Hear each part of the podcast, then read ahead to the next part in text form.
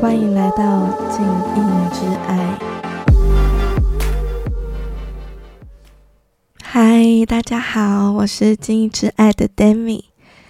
今天呢，我想跟大家聊聊舒适圈这件事情哦。那为什么会有这个话题产生？是因为在我自己这些年的咨询工作里面。我看到蛮多人，其实很长很长会一边期待自己的工作啊、金钱、感情状态可以有所不同，甚至是喜欢自己等等，可是却因为各种的担心，让自己一直留在舒适圈里面。可能一个月、两个月过去，甚至。有一些来找我咨询的人，他们分享自己已经拖了好多年、好多年，也没有真的让自己朝想要的方向去前进，而且也随着自己拖的时间越来越久，他对自己的批判也越来越多。我知道听到这里，有些人会觉得有点困惑，因为他其实是蛮喜欢扩展自己舒适圈，扩展舒适圈其实带来很多好处嘛，包含像是对自己的自信也好，自我价值，还有觉得哦，原来自己可以做到这些，甚至更喜欢自己等等。那所以他可能就会很难理解说，为什么有些人可以常年不停的抱怨，或者是。不断说着自己的目标是什么啊，想要达到什么，做些什么，可是却不断的留在舒适圈里。甚或是有些人，其实在一开始要变动的时候也不太舒服，但在面对了自己内在恐惧也好，提升相关能力也好，最终确实也扩展了自己的舒适圈。这时候就可能会有一种心态是，我自己也是这样走过来。那你也一直说要调整，可是你也拖了太久了吧？所以反而从原本一直在旁边鼓励支持的角色，渐渐会觉得有点看不下去，甚至觉得有些不耐烦跟愤怒，更因此有不少的人际冲突也是这样产生的。所以我这边会想邀请大家，试着很直观的去想一下，舒适圈是什么？待在里面真的是舒服的吗？其实有时候确实是哦，舒适圈有时候呃，真的会让我们觉得蛮舒服的，因为它经常是一个我们很熟悉的环境嘛。那我们人对于熟悉，很容易就会有安全跟自在的感觉。从生理来看，我们的生理应激水平确实也比较低，但这并不代表说呃，待在舒适圈里面的人就真的完全感觉舒服。很多人反而因此心理的状况啊，或者心理的感受其实是很不好的。有些人可能会觉得困惑，说怎么会有时候既舒服又感觉不好呢？我这边请你试着感受一下，当我们待在不舒服的舒适圈里面。即便我们会批评自己啊，会觉得挫折等等，但很有趣的事情是，这时候我们的内在其实会知道自己该怎么办。这个是什么意思呢？嗯，是因为当我们待在舒适圈的时候，基本上事情都还是有路可循的，即便有挑战出现。我们也会知道说，哎，自己可以怎么去应对啊，怎么做？但当我们要扩展舒适圈的时候，就会变得实在是很焦虑跟恐惧，因为我们要开始去面对很多的不熟悉跟不确定的人事物，甚至我们自己过去的身份背景啊，还有种种的自我概念，都可能因此要改变了。我用我自己当例子哦，虽然说。在我的生命里面，像是能量啊、灵性啊之类的东西，一直是我非常感兴趣、觉得很重要，而且也在我自己生命里面去落实的。但或许是因为我身边的舒适圈，我的同温层很强大，我有非常多的朋友都有在灵性成长，所以过往我们即便在讨论的时候会有不同的观点，但总体来说，我在我自己的同温层里面。过得也是很开心跟很舒服的。可是就在一年多前，我的内在就开始有一种渴望，是如果来找我咨询的人们，他的内在足够的开放、足够敞开，而且他也愿意的话，我真的会蛮想要融入灵性的观点来陪伴我眼前的人，因为。嗯，对我来说，其实灵性成长这件事情，真的在我的生命里面有非常大的帮助，而且真的也大大提升我生命的幸福感。不过说真的，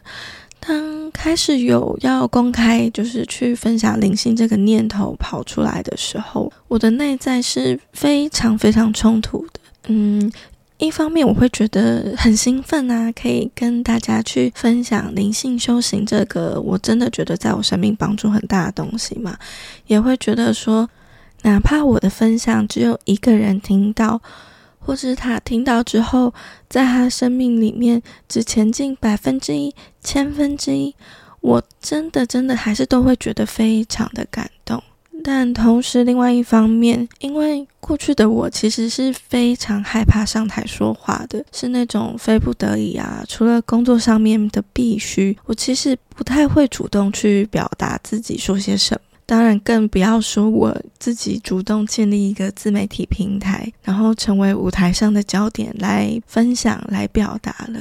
当然，有一部分也是，嗯，会有对于自己身为心理咨商师这个身份而有的框架跟自我要求嘛，会担心别人说我是不是在怪力乱神啊，等等等等。总之就是各种对于未知不被认同的恐惧啊，在限制着我，所以。当我一直不断的去练习扩展自己的舒适圈，去面对自己的恐惧也好，去提升相关的技能也好，像是口语表达，到现在我可以去建立一个我自己的目标，是陪伴人们更好的去整合内在心灵跟灵魂的自媒体平台，来表达我的观点的时候，走到现在的我往回看，我会觉得。我自己真的很棒，很勇敢，而且我也非常喜欢这样的自己。不知道大家有没有发现，我在前后的转变，从一开始我内在是非常的拉扯，到了后面，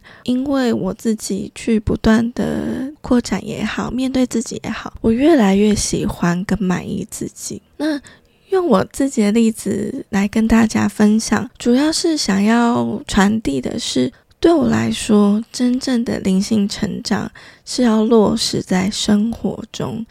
其实，无论是你要灵性成长也好，或者是你想让你自己的心底是有足够的韧性，都非常需要我们回到生活里来面对自己。否则，你去花再多的钱上一堆的灵性课程啊、心灵成长课程，或者是有过什么样的神秘经验。对我来讲，我觉得都跟你个人的生命成长没有太大的关系。这可能是我自己的观点啦，但我觉得确实是这样。所以，如果你是想要踏出舒适圈很久，但一直鼓不起勇气的人，我真的会很希望，也很鼓励你去落实看看，去尝试看看。哪怕今天你只有前进一点点，百分之一、百分之二，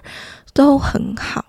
甚至在你觉得很纠结、难以独自面对自己内在的恐惧的时候，我都会蛮鼓励你。有需要的话，真的真的可以找一个你信任的咨询师也好、老师也好，去陪伴你、引导你、鼓励你。因为如果我们因为各种担心，一直停留在自己的脑中思考，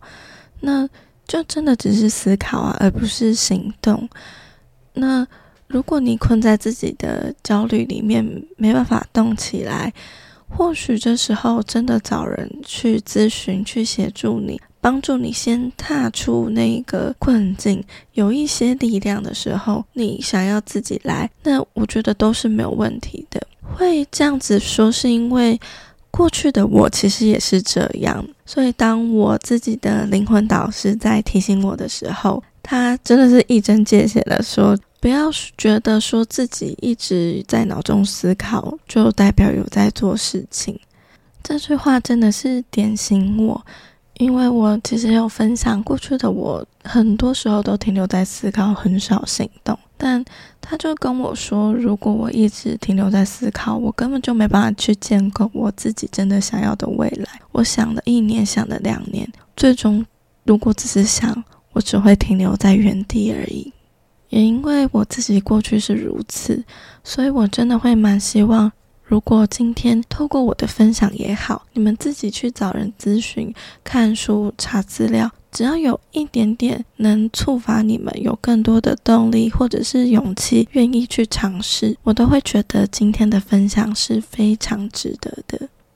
虽然我很清楚的知道，以灵魂的角度来看，这世界上没有谁会走白走的路。可是我身为人的观点的时候，